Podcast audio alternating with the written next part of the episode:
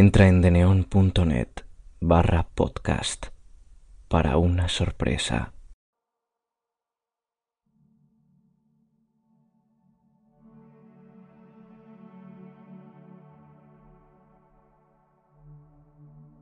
La casa solitaria.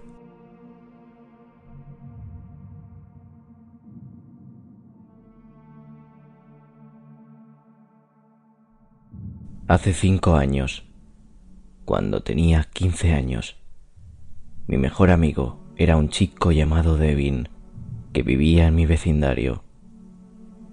Teníamos la misma edad y salíamos bastante juntos. Nos encantaba ir a pasear de noche, pero como ninguno de los dos tenía coche, jamás fuimos demasiado lejos. El verano que Devin cumplió 16 años, sus padres le compraron un auto. Así que esa noche salimos a conducir. Nos internamos en este camino de tierra y decidimos seguirlo y ver a dónde iba a parar. No había mucho más que madera vieja y esta casa que estaba claramente abandonada. La hierba nos llegaba hasta las rodillas y las ventanas estaban rotas. Decidimos ir a ver qué había dentro.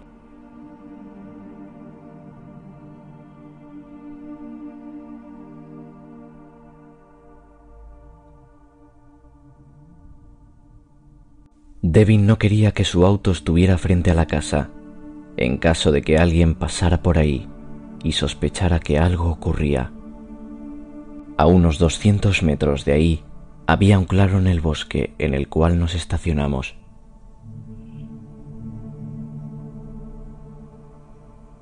Caminamos de regreso a la construcción y cuando llegamos noté lo que parecían tres agujeros de bala en la puerta principal. Eso me asustó un poco. Encendimos las linternas de nuestros teléfonos para explorar pero no hallamos nada realmente emocionante. Solo un montón de basura y una parte del techo y el suelo que se estaban hundiendo.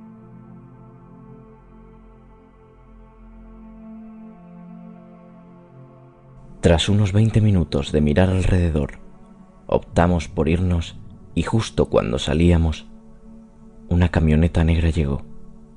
De inmediato, corrimos al patio trasero desde ahí me di una vuelta y vi que la furgoneta se había estacionado enfrente de la casa. Un par de tipos salieron de los asientos delanteros y otro del asiento de atrás.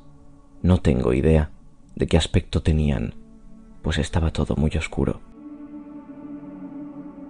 Tráiganlo. Escuché que uno de los tipos ordenaba a los otros. Ellos abrieron el maletero de la camioneta y sacaron a un pobre diablo que suplicaba que lo dejaran ir.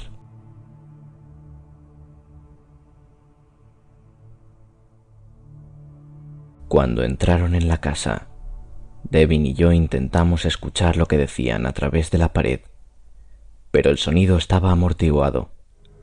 Tuvieron que transcurrir unos cinco minutos de conversación sorda hasta que escuchamos lo que supongo era el hombre del maletero, que estaba suplicando por su vida. No, gritaba. Luego un disparo resonó en la casa.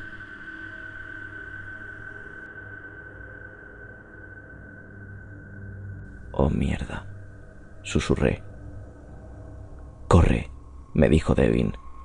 Nos levantamos y corrimos todo el camino de regreso a su auto sin parar. Nunca volveremos aquí, me advirtió Devin una vez que estuvimos dentro del coche.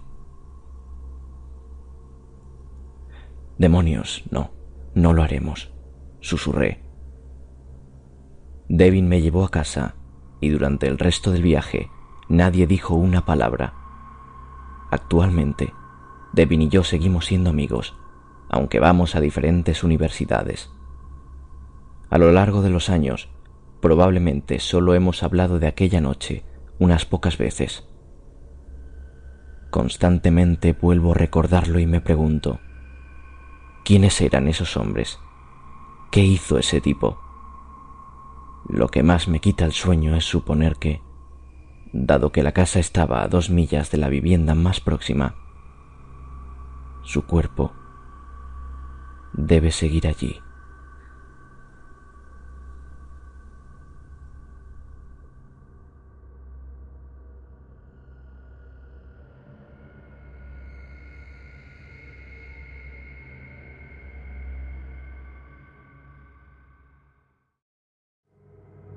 Si quieres patrocinar el podcast, contacta conmigo en cuentos cortos de terror gmail.com.